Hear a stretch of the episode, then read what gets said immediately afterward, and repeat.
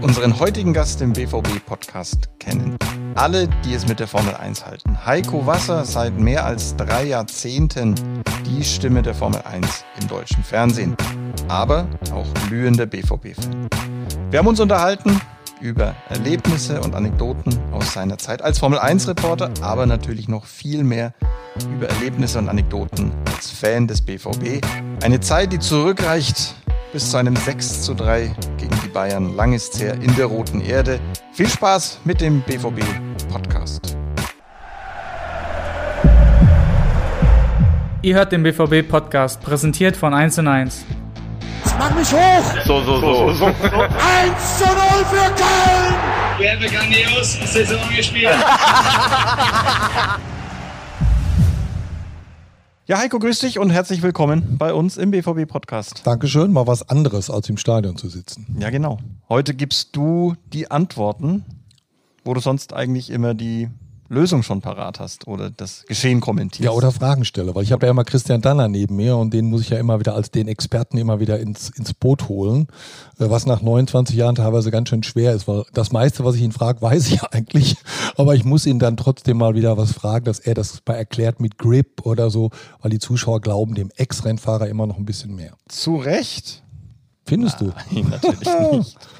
Du hast am Sonntag getwittert. Und zwar standen da erstmal nur zwei Worte. Vorfreude wächst. Ja. Denn am Sonntag ist es mal wieder soweit. Sonntag endlich wieder Formel 1 für Millionen Formel 1-Fans bei RTL. Ja, also die Vorfreude wächst wirklich. A, weil ich es unheimlich gerne mache. Ich habe das ja fast 29 Jahre gemacht. Und B, eben auch, weil ich mitbekomme, wie viele Leute sich darauf freuen. Also als, als letztes Jahr der Stecker gezogen wurde, als irgendein so humorloser Mensch bei RTL, der meiner Meinung nach nicht der allerbeste war, den wir da hatten an der Stelle, äh, gesagt hat, wir hören auf mit Formel 1. Äh, da ist nicht nur für mich und für meine Kollegen eine Welt zusammengebrochen, sondern für ganz, ganz viele Zuschauer. Das war Wahnsinn. Also was ich da an, an Mails, SMS, teilweise sogar Briefe, äh, Zuschriften bekommen habe oder an Reaktionen in den sozialen Netzwerken, Twitter, Instagram. Äh, was soll ich denn jetzt sonntags machen? Und ihr gehört dazu und ohne euch ist es kein Sonntag mehr. Und, und äh, ich habe mit fünf das erste Rennen geguckt bei meinem Onkel auf dem Schoß und mein Papa war für Heckin und mein Onkel war für, für Michael Schumacher und die beiden haben sich immer gestritten und ich habe immer Eis gegessen. Weißt du, solche Briefe kriegst du dann, das ist, das ist irre. Und äh, auch jetzt habe ich natürlich schon wieder ganz viele Reaktionen bekommen. Ich glaube schon, dass sich ganz viele Leute freuen. Auch wenn natürlich jetzt Formel 1 bei RTL ein paar Monate weg war. Ne? Das letzte Rennen war im Mai. Das ist schon eine lange Zeit. In Barcelona. Ich glaube, wir müssen den allermeisten unserer Zuhörer gar nicht erklären, weshalb du eigentlich heute zu uns äh, in den Podcast gekommen bist. Denn die allermeisten wissen, Heiko Wasser ist glühender BVB-Fan. Und deswegen wollen wir heute natürlich sprechen über deine Hauptprofession, das ist die Formel 1, und über deine große Passion, den Fußball. Andersrum. Durfte ich nie sagen, aber ist so. Also es ist schon so, wenn mich Leute gefragt haben, war, bist du eigentlich nervös bei einer Fernsehsendung, dann habe ich immer nervös, bin ich im Stadion. Da bin ich nervös. Ja, deswegen sage ich ja, die Passion ist der Fußball, die Profession ist die Formel 1. Ja, das ist, glaube ich, fast beides, beides Fußball. ja, nur noch vier Rennen im, im Free TV. Ähm, dafür hast du jetzt ein bisschen mehr Zeit, dann natürlich auch Fußball zu gucken. Jetzt frage ich mal so, was ist eigentlich für dich cooler? Ein Formel-1-Auto, das mit 350 km/h die Gerade entlang donnert oder Erling Haaland, der mit wenigstens 35 km/h aufs Tor zubrettert? Äh, für mein Wohlbefinden und für mein Glücksempfinden ist Erling Haaland das Bessere. Aber natürlich ist ein Formel-1-Auto zu fahren und zu beherrschen eine so unfassbar schwierige Geschichte. Und, und äh, sicherlich gibt es auf der ganzen Welt nicht wahnsinnig viele Fußballer, die auch nur ansatzweise diese Dynamik, diese Power haben von Erling Haaland.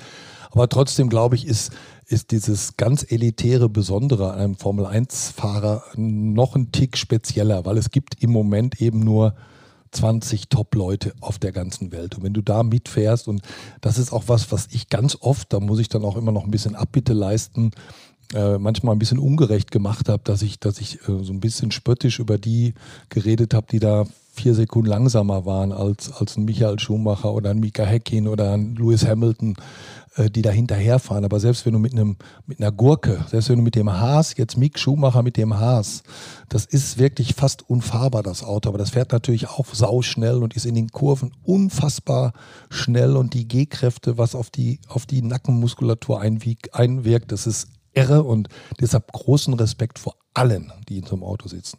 Ich würde mir mal ganz naiv sogar vorstellen, das Hinterbänkler-Auto wäre wahrscheinlich auch für Lewis Hamilton schwerer zu fahren als sein Top, Top, Top hochgezüchtetes. Ja klar, das ist, das, das, ist, das ist völlig außer, das ist außer Frage. Also äh, du kannst jetzt nicht einfach sagen, äh, setz den Lewis Hamilton in den Haas und der stellt den auf Platz drei. Nein, im Leben nicht. Äh, und du könntest auch nicht jeden von ganz hinten in den Mercedes oder in den Red Bull setzen, der würde automatisch gewinnen. Da, da gehört schon was dazu. Ne? Also äh, das ist schon sehr viel selektiver. Aber die Wahrscheinlichkeit, dass du jetzt, was weiß ich, irgendwo äh, einen Trainer aus der dritten Liga nimmst und gibst dem Trainer eine Top-Mannschaft, dass der mit der doch Meister wird, weil die Spieler so gut sind, ist größer, als dass ein, ein Underdog plötzlich mit einem schlechten Formel 1, äh, mit, mit einem Top Formel 1 Auto Weltmeister wird. Du hast 30 Jahre lang, würde ich sagen, Formel 1 Rennen kommentiert. Der Kalender ist ja immer voller geworden. Ich erinnere mich, als ich angefangen habe, Formel 1 zu gucken, da waren das so 16 Rennen im Jahr. Inzwischen sind es, glaube ich, dieses Jahr 23 oder noch mehr. Ähm, nach so langer Zeit, du hast gesagt, seit Mai hast du selber kein Rennen kommentieren dürfen. Freust du dich jetzt noch mehr darauf? Also weißt du jetzt auch jedes einzelne Rennen einfach noch mehr zu schätzen, wie toll es dann wieder ist, so ein Formel-1-Rennen zu kommentieren? Das, das Kommentieren weiß ich auf jeden Fall zu schätzen, weil es einfach sehr viel Spaß macht. Und das ist natürlich, das passiert uns, glaube ich, allen ja im Leben immer mal wieder, dass man, wenn man das zu oft macht, dass man das einfach gar nicht mehr so speziell findet. Ich weiß nicht, wie viele Fußballspiele du gesehen hast, da werden sicherlich auch viele dabei gewesen sein wenn du das nicht gesehen hättest, äh, wäre die Welt nicht untergegangen. Ich habe auch in den letzten Jahren sehr oft gemeckert. Also meine Frau, wenn ich jetzt zu Hause so halb depressiv da im Wohnzimmer rumhänge, die sagt immer, ja, du hast aber auch oft genug gemeckert und wolltest nicht und hast gesagt, ich höre auf und jetzt bist du tot traurig. Du, das ist, ja, das immer das, was man nicht hat, dem trauert man nach. Und selbst so Rennen, die ich nicht gut finde, so wie Russland oder Shanghai, weil einfach die Anreise furchtbar ist, weil die Einreise in Russland immer ein Schmerz ist und ich nicht zehn Stunden möchte an meinem Visum ausfüllen. Aber das musst du, weil es so kompliziert ist als Journalist. Aber selbst diesen Rennen traue ich jetzt nach. Man weiß immer erst zu schätzen, ja, ja wenn man es ja. nicht mehr hat. Äh, mein Kollege Philipp Oppel hat mir schon oft erzählt, dass er sich selbst an der Stelle immer rausschneidet. Ich probiere es trotzdem wieder, ihn zu loben für all die Recherche, die er betrieben hat. Er hat nämlich herausgefunden, dass seit 1993 du wohl 5 Millionen Kilometer geflogen wärst mit und für die Formel 1, also rund 220.000 Kilometer im Jahr. Einfach um unseren Leuten mal eine kleine Einordnung dessen zu geben, was es eben bedeutet, diesem Zirkus um die ganze Welt hinterher ähm, zu fliegen.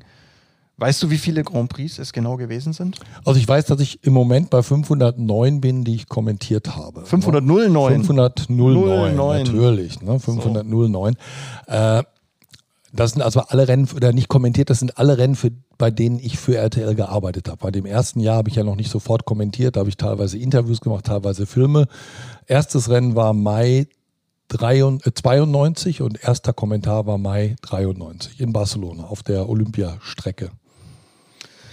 Du liebst Fußball noch mehr als die Formel 1. Das haben wir in deinen Eingangsworten ähm, schon rausbekommen. Deswegen, bevor wir gleich wieder zum Rennsport kommen, mal zu dir als Fan, zu deiner Fanbiografie.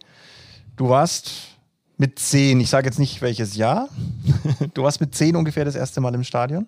Mhm, mit meinem Papa. Wie sich das gehört?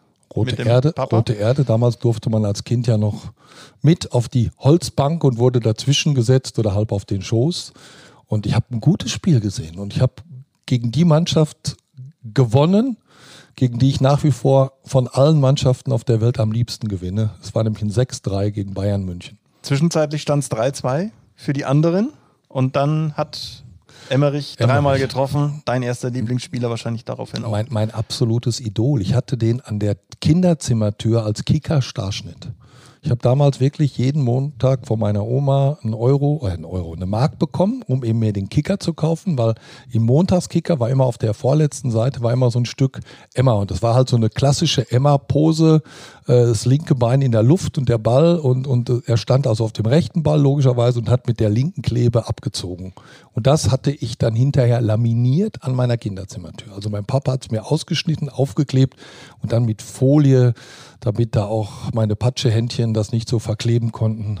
Wunderbar. Also für die Jüngeren unter den Zuhörern, man musste diese Seite ausschneiden, die Seiten einzeln aneinander kleben und daraus ergab sich dann über acht oder zehn Wochen, würde ich mal vermuten, ergab sich dieser Starschnitt eines, eines Fußballers. Das ja, war ja, so ein fester Bestandteil des das Das gab es im Kicker für Fußballer und das gab es für die Jüngeren. Äh, es gab es auch in der Bravo. Ne? Man konnte sich auch ABBA oder die Bee Gees oder die Beatles oder was auch immer zusammenschneiden. Was ich jetzt gerade schon sehr sympathisch fand, normalerweise erzählt ihr mir jeder, der in der Roten Erde war, also alle waren immer auf den Bäumen gesessen. Du hast gleich freiwillig zugegeben, dass es bei dir doch die Holztribüne gewesen Beim ersten Spiel, beim ersten Spiel mit Papa. Hinterher war ich natürlich auch in den Bäumen. Ne? Also mit einem mit einem mit einem 2,40 Meter Schal, den meine Oma mir gestrickt hat, den ich, weil ich dreimal um den Hals wickeln konnte und dann immer noch draufgetreten habe. Und natürlich, man musste irgendwie dann, wenn man jetzt in die Rote Erde von hinten reinkommt, von der Strobelallee, dann so ein bisschen rechts versetzt. Das war immer so diese Ecke. Also wo heutzutage die Kneipe ist, des Strobels. Ja, also, aber im Stadion halt. Ja, ne? klar. ja, ja, klar, natürlich. Auf den, auf den Stufen da und dann, dann, weil man natürlich zu klein war, dann doch irgendwann hoch in die Bäume. Jetzt haben natürlich alle schon die Zeit genutzt, wenn wir hier plaudern, äh, nachzugoogeln, in welchem Jahr sich dieses 6 zu 3 gegen die Bayern zugetragen hat. Es war 1967. Also du bist schon ein ganzes Weilchen BVB-Fan. Welche Art Fan bist du? Äh, ein durchaus schwieriger Fan, würde ich sagen, weil ich schon auch mir äh, das Recht rausnehme, auch mal zu meckern und unzufrieden zu sein. Äh, ich bin auch sehr impulsiv und sehr emotional. Also ich bin extrem schnell begeistert, aber auch extrem schnell auf dem Baum, wenn irgendwas nicht funktioniert und, und wenn ich weiß, also einer meiner meist abgesetzten Twitter-Tweets ist, ist wirklich so während der Spiele, wir betteln schon wieder um das Gegentor. Also das ist so, das sind so diese Momente, wo ich immer durchdrehe. Speziell jetzt in den, in den, in den letzten grausamen Jahren mit Herrn Favre, wo ich dann immer das Gefühl hatte, nach dem 1 zu 0, warum spielen wir nicht einfach weiter und schießen das zweite und das dritte und die sind doch, die, die warten doch nur darauf, dass wir sie abschießen. Nein, dann haben wir angefangen quer und zurück und nochmal quer und nochmal zurück. Und dann stand Herr Witzel wieder bei einer Passquote von 100 Prozent und 97 Pässen. Und plötzlich wurde der Gegner stark. Und ehe man sich versah, hatten wir einen drin. Und das macht mich wahnsinnig. Und da rege ich mich als Fan drüber auf und das schreibe ich dann auch und, und wenn wir dann hinterher gewinnen, dann feiere ich auch wieder und dann kriege ich natürlich auch mal einen Spruch zurück, so nach dem Motto, du bist ja auch so ein Erfolgsfan, nur wenn es gut läuft. Nein, bin ich nicht. Ich bin überhaupt kein Erfolgsfan. Ich habe auch viele Auswärtsfahrten mitgemacht und ich habe auch oft genug im Regen gestanden und ich habe auch sehr viel Geld ausgegeben, um Borussia zu sehen, weil ich in den letzten Jahren selten am Samstag Zeit hatte, weil dann meistens Formel 1 war. Ich habe, glaube ich, mehr Champions League Auswärtsspiele gesehen in den letzten paar Jahren als, als Bundesliga Auswärtsspiele.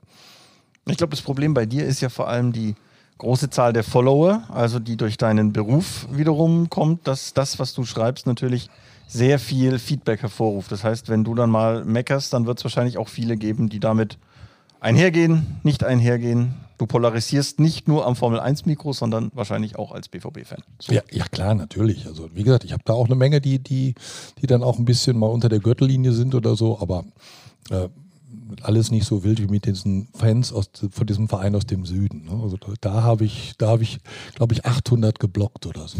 Ne? Also du kannst ja, du kannst ja in Deutschland darfst du ja, weiß ich nicht, du darfst ja alle Politiker beleidigen, du darfst ja wahrscheinlich sogar sagen, äh, dass du, dass du den Papst äh, mit, mit, mit ähm, Mutter Teresa hinterm Busch erwischt hast oder irgendwie sowas, da kriegst du keinen Ärger. Aber sag irgendwas gegen diesen Verein von dem Wurstelmann und äh, sofort sind die alle auf dem Baum. Aber sowas von auf dem Baum. du lebst auch damit, dass deine Beliebtheitswerte im Süden dann. Da habe ich gar kein Problem mit. Überhaupt kein Problem mit. Apropos Beliebtheit. Wer ist dein Lieblingsspieler? All-Time. All-Time. Oh, das ist nicht einfach. Also, ich bin ein riesen Manny Burgsmüller-Fan gewesen, weil ich das einfach klasse fand, wie, wie, wie, der, wie der gespielt hat. Ähm, ich habe natürlich auch die 66er-Mannschaft miterlebt und äh, ich wollte Anfang, anfangs wollte ich immer Torwart sein, also ich hatte auch einen schwarzen Pullover, kein richtiges Torwarttrikot, einen Pullover, auf den meine Oma mir eine Eins gemacht hat für den schwarzen Hans, für Hans Tilkowski. Äh, aber das ist also eine Oldtime, Oldtime Lieblingsmannschaft, die ist echt, echt, echt schwer. Wie gesagt, Money ist so, so für mich so ein Gesamtpaket, den ich, den ich überragend fand, den ich wirklich ganz, ganz, ganz toll fand. Äh, natürlich Emmerich Held fand ich klasse, aber ich habe natürlich auch ein paar, die ich besonders gut kannte und mit denen ich auch viel zu tun habe. Steffen Freund ist für mich einer, wo ich immer noch sage, so einer fehlt. Und der letzte, mit dem ich wirklich sage, mit dem ich mich wirklich sehr gut verstanden habe, auch neben dem Platz, war Sven Bender. Und das ist für mich auch einer von den Jungs, die für mich so das verkörpern, was für mich Borussia Dortmund bedeutet. Dieses ja. Leben, den Verein leben und alles geben und und selbst wenn die rechte Schulter schon ausgekugelt war, hat der Manni sich ja auch nochmal in den Zweikampf geworfen und versucht, die linke auch noch irgendwie kaputt zu kriegen. Das ist schon genial gewesen. Und du hast es gerade schon gesagt, ihr seid durchaus auch privat verbunden gewesen. Er war mit dir mal bei einem Rennen auch? Ja, der, den habe ich, wie so viele äh, meiner, meiner Spielerfreunde hier, äh, bei meinem Friseur kennengelernt. Äh, ist ja kein Geheimnis, dass viele unserer Spieler in Kirchhörde zu dem gleichen Friseur gehen, der ja auch damals im Sportstudio Kevin Großkreuz nach dem Double die Glatze ein bisschen gerader gemacht hat, äh, Carsten Schmidt. Und da war Sven Bender und dann haben wir uns, der war vor mir dran und dann haben wir gequatscht und dann sagte er, er würde gerne mal zum Rennen kommen und, und, und nach Monaco und ob ich da nicht was machen könnte. Und habe ich ihm gesagt, also erstens, äh, Monaco ist langweilig, vergiss das mal. Komm lieber nach Montreal, komm nach Kanada. Äh, das ist am Champions League äh, Finalwochenende, da wird ihr dieses Jahr leider eh nicht hinkommen. Das war so, das war da, glaube ich, da waren sie wieder schon draußen oder es war abzusehen, dass es nicht weiterging. Und ich sage, komm dahin. Und dann haben wir Nummern ausgetauscht und dann hat er ein paar Tage später gesagt, äh, es wird schwierig, weil sie ja eigentlich heiraten wollen. Und dann habe ich gesagt, ja, ist auch eine tolle Hochzeitsreise. Machst noch ein bisschen Niagara-Fälle. Dann haben die aber das Hochzeitsdatum, glaube ich, noch mal ein bisschen geswitcht. Auf jeden Fall war er dann mit seiner Frau oder Freundin da und es war genial. Weil das fand ich einfach so klasse. Der war so unkompliziert. Ich habe dem natürlich äh, äh, Boxenkarten besorgt. Er durfte natürlich mit Lewis Hamilton und Kopfhörer von Mercedes während des Trainings in der Box stehen und alles sich angucken. Aber das wollte der gar nicht. Der wollte auf einer Tribüne sitzen und alles richtig sehen. Und ich habe dem auch alle Top-Hotels äh, ans, ans Herz gelegt, aber der wollte bei uns wohnen und mit uns auch zur Strecke fahren. Und dann haben wir das halt auch so gemacht. Dann sind Simon und er bei uns im Hotel abgestiegen. Die waren dann vorher, glaube ich, an den Niagara-Fällen und sind dann nach Montreal gekommen. Dann sind die jeden Morgen tapfer mit uns früh aufgestanden, mit uns zur Strecke gefahren, äh, über den Presseparkplatz. Das ist leider Gottes so anderthalb Kilometer Fußweg, dann bis zur Strecke dann, oder bis zum Eingang Fahrerlager. Und dann habe ich ihn da abgegeben bei Mercedes, hat er dann Kaffee getrunken, ein bisschen geplaudert und dann ist er aber auf seine Tribüne gegangen. Die Karten hat er sich vorher im Internet gekauft. Ich habe ihm gesagt, da und da musst du hin, da sitzt du gut, da siehst du gut. Da wirst du auch noch braun, weil da ist schönes Wetter, da kommt die Sonne immer schön rein. Brillant. Und er hat ein geiles Wochenende gehabt. Und dann haben wir auch, ich glaube, das letzte Foto haben wir noch gemacht am Flughafen in der Lounge. Da habe ich ihm dann auch noch Sebastian Vettel vorgestellt. Der war das ganze Wochenende ein bisschen busy, aber da haben wir das dann auch noch hingekriegt. Sebastian Vettel ist Eintracht Frankfurt-Fan, aber zumindest teilt er deine Antipathie für den Verein. Ja, das auf jeden Fall. Und er teilt auch die Sympathie für Borussia Dortmund. Also ich weiß, dass der schon mal bei einem Pokalfinale war. Äh, in der Dortmunder Ecke auch. Also nicht irgendwie VIP-Karten, sondern in, der, in der richtigen Kurve. Wobei man das ja beim Olympiastadion nie weiß, weil das wechselt ja immer hin und her. Ne? Mal am Olympiator. Wir haben ja auch schon mal auf der anderen Seite stehen müssen. Aber besteht bei Sebastian Vettel noch Hoffnung, dass man ihn konvertiert bekommt, womöglich? Ja, der ist schon ziemlich, der kommt ja aus Heppenheim, ne? Und der spricht ja auch dieses, dieses schwer zu verstehende äh, Hessische da manchmal. Ne? Und wenn der, wenn der mit dem Timo Glock redet, die beiden dann so absichtlich in ihren Dialekt verfallen, da verstehst du gar nichts mehr. Da kannst du daneben stehen, da können die, können die dich beschimpfen bis zum Geht nicht mehr, du kriegst es gar nicht mit. Ne? Und dann, aber nein, Sepp, Sepp ist schon Eintracht, aber wie gesagt, er findet Dortmund gut und er mag Dortmund und äh, er mag den Stern des Südens nicht wirklich. Na dann an dieser Stelle, er wird uns vielleicht nicht hören, aber schöne Grüße an den Sepp. Genau. Wir haben schon drüber gesprochen, über deine Twitter-Gemeinde, äh, bei der du polarisierst. Und ähm, du bezeichnest dich auch als Formel-1-Kommentator, der durchaus polarisiert. weil wahrscheinlich die Freaks sich darüber stören, dass du zu sehr für die Normalos kommentierst. Du hast gerade schon Christian Danner angesprochen, der immer noch erklärt fleißig, was Grip eigentlich bedeutet.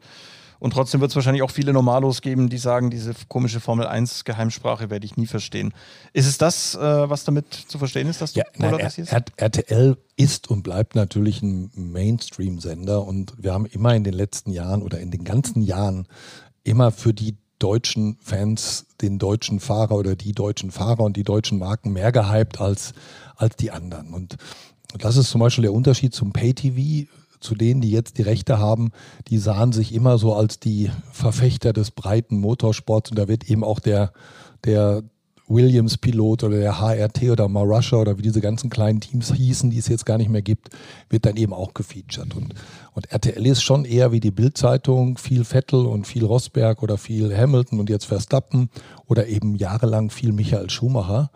Und äh, dem, da kann man sich auch nicht gegen wehren. Das ist eben so und das, so, so wird es bei RTL gemacht oder wurde es bei RTL gemacht und so wird es eben auch in den Nachrichten gemacht und äh, deshalb sind natürlich viele, die dann sagen, ach, schon wieder jetzt und dann, und dann musst du natürlich auch noch, während du kommentierst, auch noch auf irgendeine Sendung am Samstagabend hinweisen auf das Supertalent oder auf Deutschland sucht den Superstar oder auf keine Ahnung was und dann äh, jetzt in den letzten Jahren habe ich dann auch noch immer auf RTL Fußball hingewiesen, auf die Länderspiele oder auf Euroleague und so.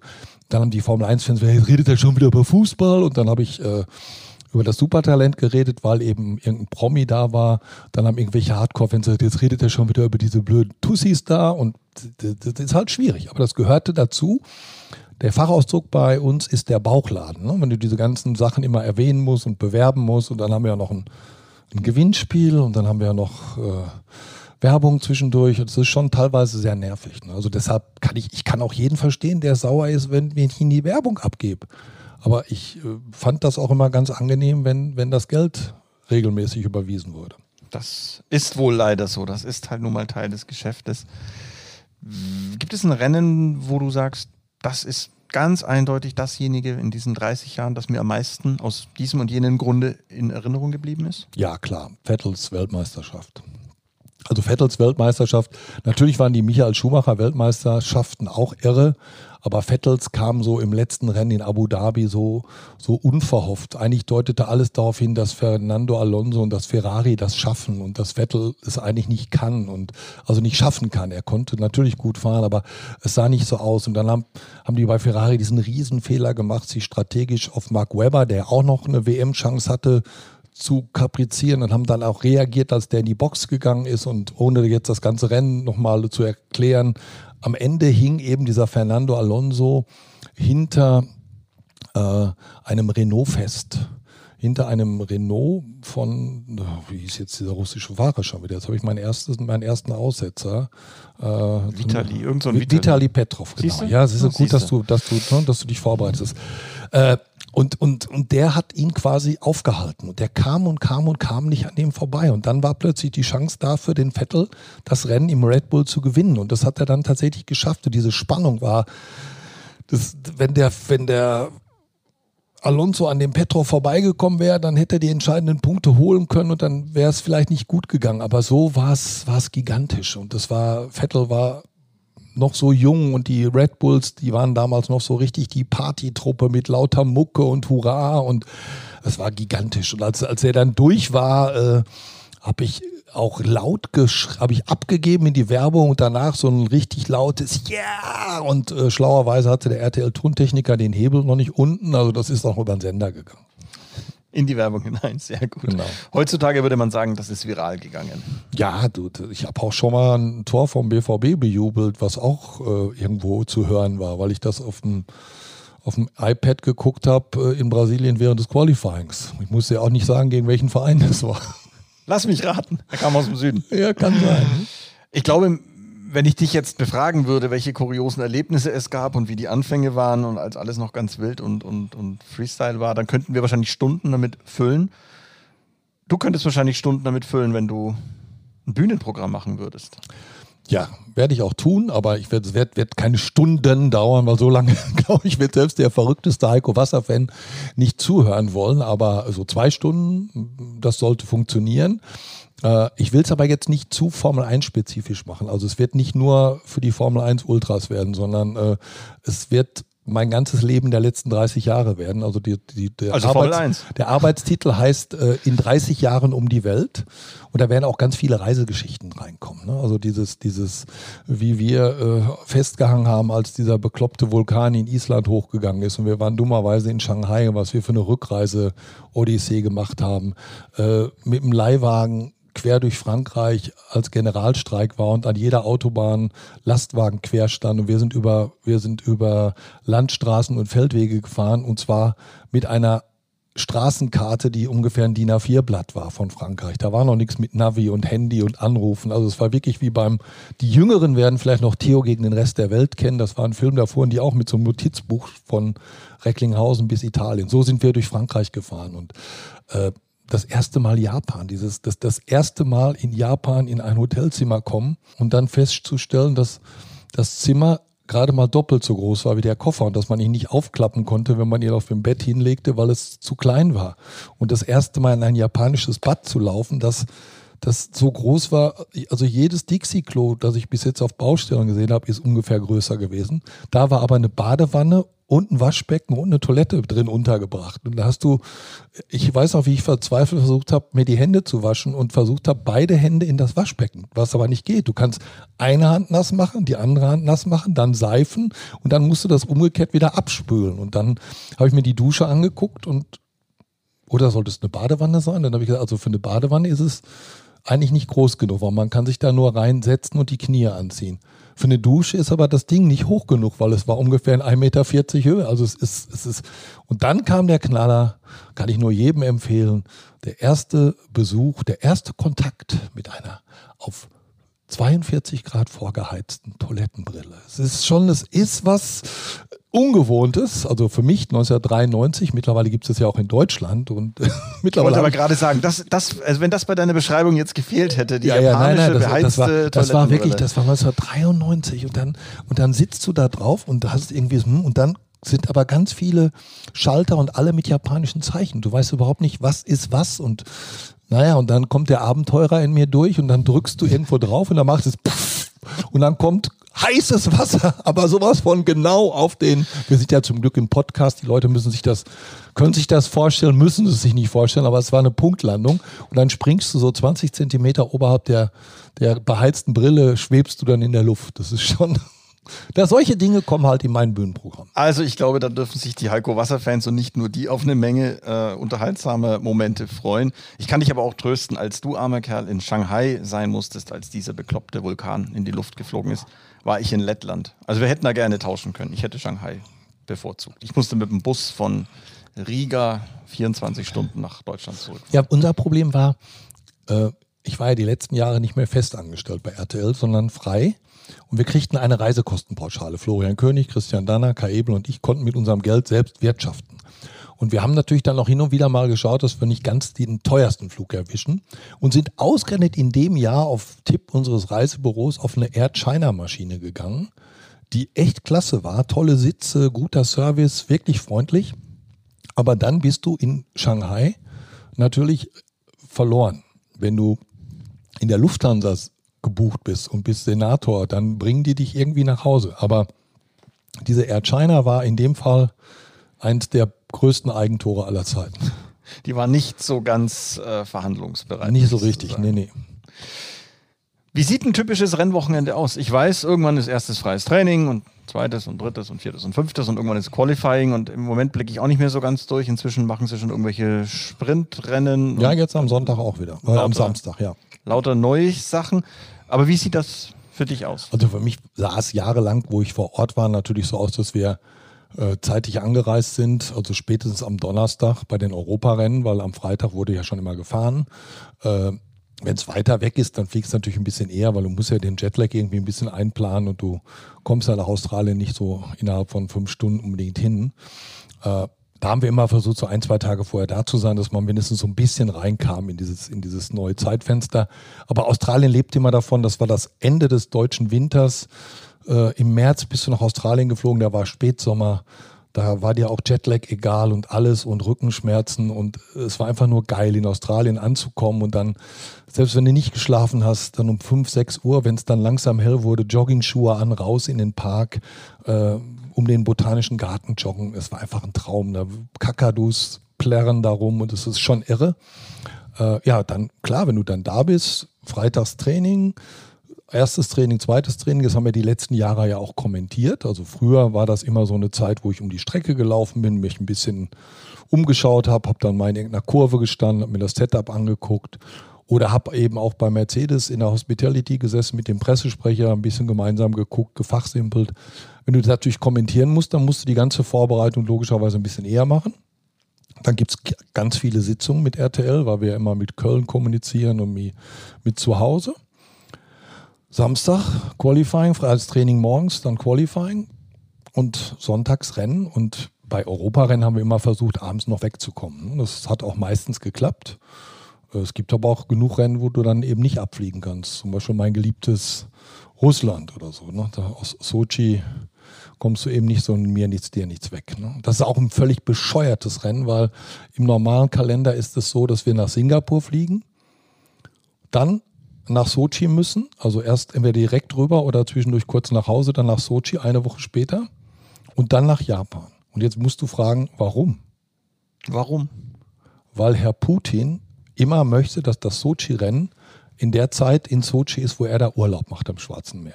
Deshalb fliegen halt, das ist zum Thema Nachhaltigkeit, ne? also deshalb fliegen dann halt ein paar tausend Leute und äh, ein paar tausend Kilo Material mal hin und her und hin und her. Also man könnte natürlich wunderbar von Singapur nach Japan fliegen. Das würde zumindest der gesunde ohne, Menschenverstand. Ohne dieses Sochi, ja genau. Haben wir das Thema auch zumindest mal, weil du hast ja vorhin auch die meine 5 Millionen Flugkilometer ange, angemahnt oder beziehungsweise zumindest genannt. Es ist natürlich auch klar, dass da viele wieder sagen, warum, wieso, weswegen und ist doch äh, ist nicht gesund. Ne? Natürlich, das ist es auch nicht. Natürlich nicht, ja. Ist, äh, es gibt natürlich auch Möglichkeiten, dann so einen kleinen Ausgleich zu zahlen und solche Dinge, äh, was wir auch teilweise gemacht haben. Du hast es auch schon angesprochen, du hast äh, deine Fußballleidenschaft äh, keine Barrieren gesetzt, wenn du auch mal Rennen kommentieren musstest. Jetzt kannst du natürlich wesentlich häufiger dann auch mal ins Stadion, wenn nicht gerade Corona ist.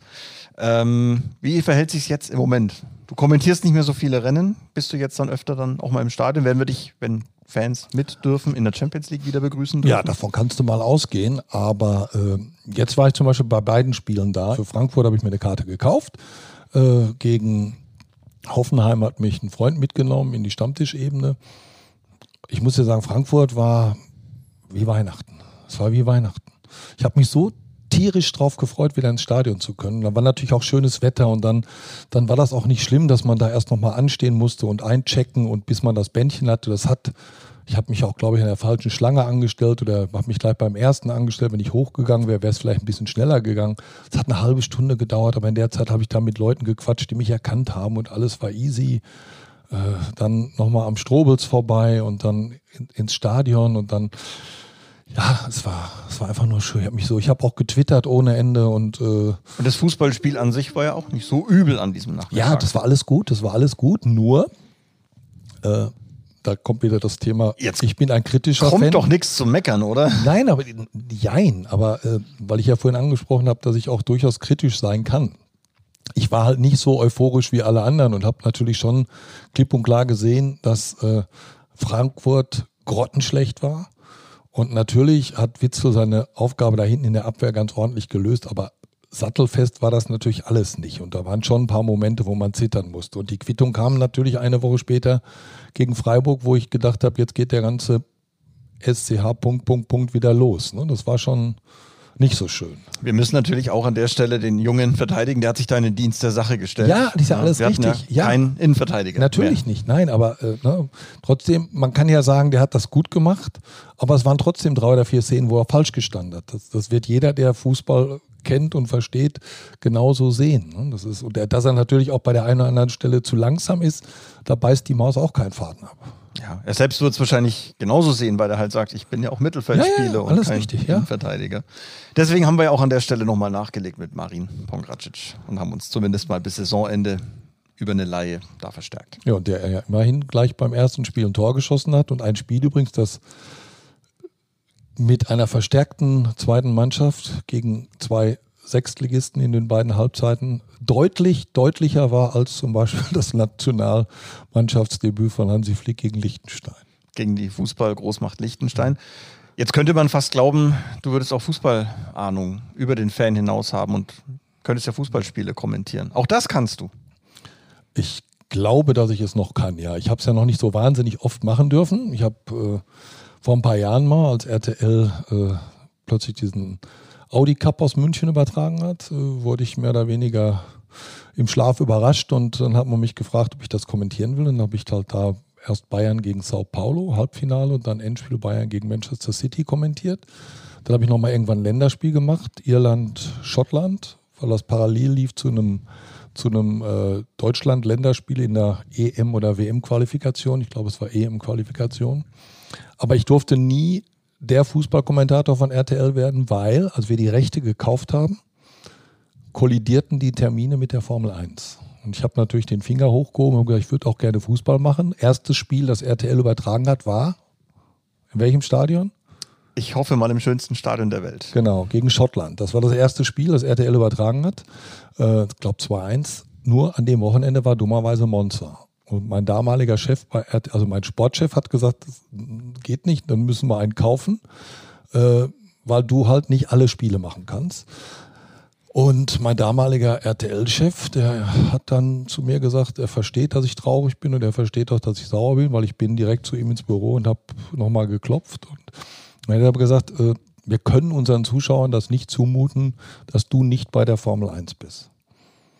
Dazu muss ich, dazu muss ich, dazu muss ich erklären, dass Florian König, der ja auch der gesetzte Formel 1 Moderator war mit Niki Lauda der auch bei jedem Rennen eigentlich war, den hat man für die Fußballspiele quasi abgezogen und entbehren können. Äh, mich leider nicht. Und, das, und ich habe damals echt gesagt, äh, ich neige manchmal zum Pessimismus. Äh, wenn wir irgendwann die Formel 1-Rechte verlieren, dann sitzt der da, also der neue Fußballkommentator, den RTL eingekauft hat, sitzt der auf meinem Platz und ich bin arbeitslos. Und es ist ja leider Gottes fast, fast so gekommen. Ne?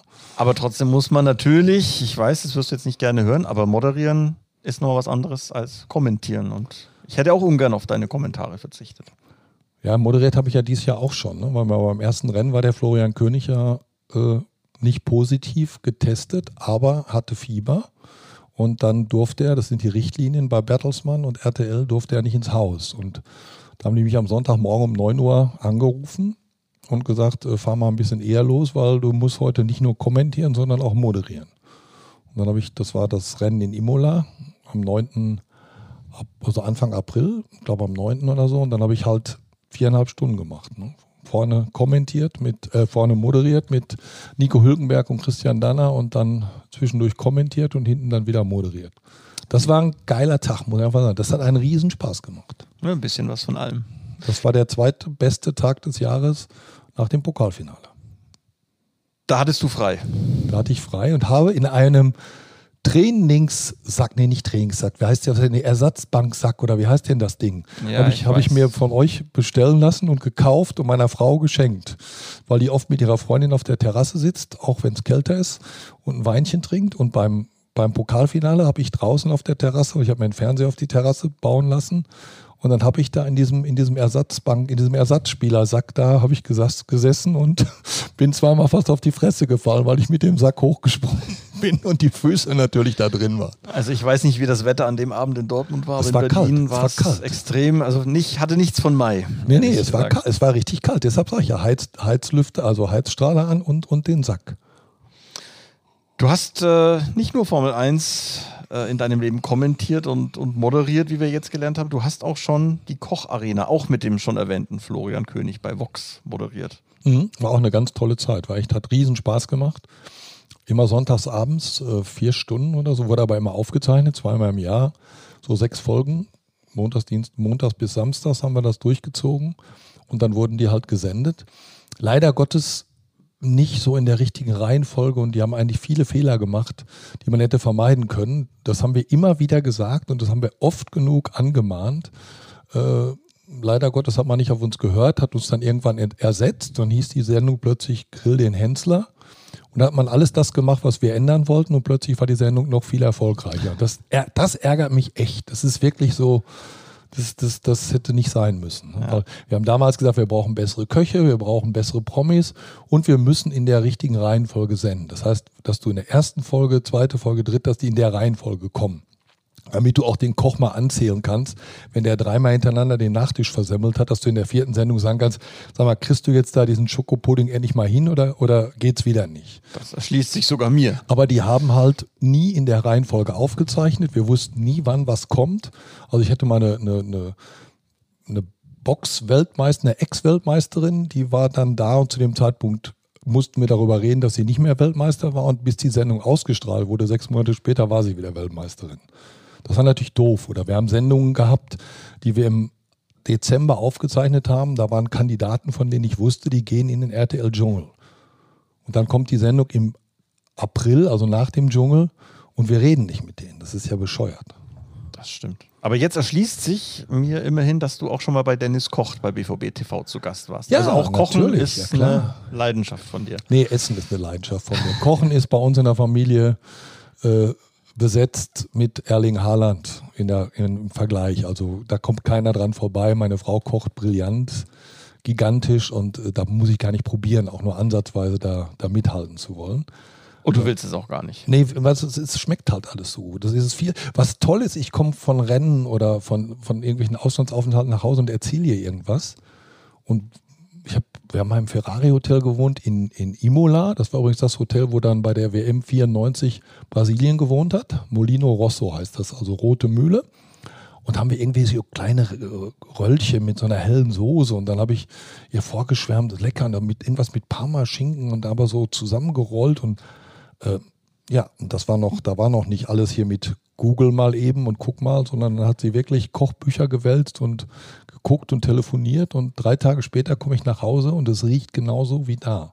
Das waren Involtini alla Salvia, also kleine Kalbfleischröllchen mit Parmaschinken und Salbei und super. Das ist gut. Liebe geht durch den Magen. Ja, absolut. Wie lange seid ihr verheiratet? Wir hatten letztes Jahr Silberhochzeit, steuern also jetzt auf die Vollendung des 26. Jahres zu, am 22. Dezember. Das klingt doch hervorragend. Du hast auch ein Leben vor der Formel 1 und vor dem Fußball gehabt, ne? Ja. Was am Mikro stattgefunden hat. Ja, ich war Discjockey und Animateur. Und äh, Zeitungsreporter. Zeitungsreporter kann man sich eigentlich am wenigsten vorstellen. Also dich vor so einem Keyboard, der dann da seinen Text reintippt, das kann ich mir. Animateur kann ich mir sehr, sehr gut bei dir äh, vorstellen. Zeitung war damals noch Schreibmaschine. Ne? Also wir reden von parallel zum Studium. Ich habe also mein Abi 95 gemacht, äh, 95, 75 gemacht und habe dann angefangen in der Ruhr-Uni Bochum Englisch zu studieren, Anglistik, Amerikanistik, Neugermanistik, weil ich kein großes Latinum hatte. Und habe dann parallel zum Studium bei der Westfälischen Rundschau in Lünen angefangen. Und habe da relativ schnell meine ersten Geschichten geschrieben. Damals gab es noch 10 Pfennig pro Zeile und für ein Foto, das veröffentlicht wurde, 15 Mark. Wenn du also zum Kaninchenzuchtverein gegangen bist und hast den ersten Vorsitzenden fotografiert und hast 30 Zeilen geschrieben, kriegst du 18 Mark. Also war das Foto deutlich. Foto war immer besser, ja, Foto war immer gut, aber dazu musste ich mir auch erstmal eine Kamera kaufen. Nein, aber dann habe ich ja relativ schnell bei der Zeitung äh, dann auch relativ viel gemacht und habe dann auch relativ schnell Lay Layouts gemacht und habe den Sportchef immer dann, wenn der in Urlaub ging, vertreten. Lünen hatte damals mit dem Lüner SV, glaube damals war Verbandsliga noch die höchste Amateurklasse, da waren die damals. BV Brambauer mit Soltan Wager, auch ein Ex-Borussia natürlich. Äh, und da hast du schon fünf, sechs Seiten Lokalsport gehabt am Sonntag. Und wenn du dann Layout machen musstest und das alles zusammenbasteln, da habe ich dann mein Studium schon so gedreht, dass ich immer nur zwei Tage an der Uni war und den Rest bei der Zeitung. Brambaue, der Sprung in die Gegenwart. Jetzt spreche ich ein Thema an, das wir entweder rausschneiden müssen oder wir eine coole Antwort produziert kriegen. Brambauer, der Sprung in die Gegenwart. Am Sonntag, erstes Frauenfußballspiel in der Geschichte von Borussia Dortmund. Mit Heiko Wasser in der Roten Erde? Äh, nein, weil Heiko ja ein Formel-1-Rennen kommentiert. Hast du dich jetzt gut rausgeredet? Aber, aber natürlich werde ich gucken, was sie machen und natürlich werde ich schauen, wie es ausgeht. Und ich habe sie letzte Woche, wie ich fand, sehr liebevoll begrüßt beim Supercup, beim Handball in der Helmut-Körnig-Halle. Da waren sie nämlich alle da, die Mädels mit Staff. Die BVB-Familie, so gehört sich das. Wir hoffen, dass wir am Sonntag beim ersten Pflichtspiel der Fußballmädels in der Roten Erde auch den einen oder anderen Profi werden begrüßen dürfen. Bei dir kommen wir jetzt äh, wahrscheinlich auf die Zielgerade dieses Podcasts, nämlich nochmal zurück zum Thema Fußball. Der geneigte Fußballfan wird dich in Zukunft, auch wenn er dich bei der Formel 1 nicht mehr so häufig hört, am, am Fußballmikro zu hören bekommen. Ja, allerdings äh, werden das nicht so wahnsinnig viele sein, fürchte ich mal. Denn äh, RTL hat die Rechte an der Euroleague und an der, wie heißt es, Euro Conference League. Da muss man sich echt noch dran gewöhnen. Ja. Und da gibt's natürlich immer ein paar Spiele, die im echten Fernsehen gezeigt werden, aber eben auch, mittlerweile ist ja alles auch im Stream bei TV Now. Und ich habe ja jetzt ein bisschen mehr Freizeit als, als sonst und habe dann gesagt, wenn ihr mich braucht, dann könnt ihr mich gerne ansprechen. Und das haben die Kollegen gemacht. Und jetzt bin ich bei der Euroleague eingeteilt für die ersten Spieltage und werde mich jetzt mit äh, AS Monaco gegen Sturm Graz auf der großen Fußballbühne zurückmelden. Was natürlich den großen Vorteil hat, dass ich über das Monaco-Stadion schon ein bisschen was erzählen kann. Wollte ich gerade sagen, es ist ja ein Heimspiel für dich Da war ich natürlich schon zigmal mit der Formel 1. Da wird immer dieses Charity-Spiel, Piloti Nationale, äh, durchgeführt, wo auch der früher Prinz, jetzt Fürst Albert mitspielt und eben Michael Schumacher, Mika Häkkinen und wie sie alle heißen. Und ich war natürlich mit Borussia da und wir haben da durch zwei Guerrero-Tore 2-0 gewonnen. Und ich weiß auch, dass die eine Philipp Plein Lounge haben. Das kann ich schon mal erzählen. Aber ansonsten muss ich mich schon noch ein bisschen vorbereiten. Und äh, ich bin echt gespannt, wie ich Fußball jetzt kommentiere, weil ich bin auch ein bisschen älter geworden und die Augen sind natürlich vielleicht auch ein bisschen schlechter geworden. Und so, so bunte Autos auf dem, auf dem Schirm zu erkennen, die sind doch ein bisschen größer als die kleinen Jungs mit den Nummern auf dem Rücken. Aber die rennen nicht so schnell dafür, die Spieler. Ja, aber du musst trotzdem. Nein, also jetzt mal ernsthaft wenn ich mich jetzt auf Monaco gegen Graz so vorbereiten sollte wie damals auf den, auf den Audi Cup, da habe ich ja wirklich, das war mein erstes Mal Fußball, da wollte ich auf Gedeih und Verderb gut aussehen. Und dann weiß ich auch noch, in der Sportbild stand dann am Mittwoch, Wasser kann auch Fußball. Ne, da war ich natürlich sehr, sehr happy. Aber da habe ich, ich weiß nicht, was ich da alles veranstaltet habe. Ich habe mit, mit, mit, mit Journalisten in Brasilien telefoniert. Ich habe mit irgendwelchen Leuten in Manchester telefoniert wegen Manchester City. Ich hätte dir, glaube ich, wirklich von jedem Spieler von City das Vorstrafenregister sagen können, wer wie oft in eine Kneipenschlägerei verwickelt ist und wessen Frau äh, fremdgegangen ist. Und ich wusste, da wusste ich wirklich alles, ne, weil ich einfach auf Gedeih und Verderb aufgestellt sein wollte. Bevor wir uns jetzt beide um Kopf und Kragen reden, werde ich mir vornehmen, dass ich mir Monaco gegen Sturm Graz auf RTL in der Europa League oder in der Europa Conference League mit. Nee, Europa League, das ist Europa League. Die haben, ja, die haben ja in der letzten Quali-Runde verloren. Das stimmt. Gegen, gegen Schachtjor Donetsk. Das stimmt, das weiß ich sogar. Mit dem Kommentator Heiko Wasser. Das werde ich mir in jedem Fall reinpfeifen. Dir danke ich ganz herzlich für deine Zeit, für Sehr deine gerne. Hat Anekdoten. Spaß gemacht. Hat Spaß gemacht, ganz bestimmt. Wir hoffen, wir sehen dich bald wieder bei uns im Stadion auf einer der Reisen, wenn es dann wieder möglich ist und bleib uns gewogen. Das war schon wieder. Hat's euch gefallen? Dann abonniert doch unseren Podcast bei dieser, Spotify, Apple oder Google und schickt uns eure Kommentare an podcast.bvb.de. Danke und bis bald.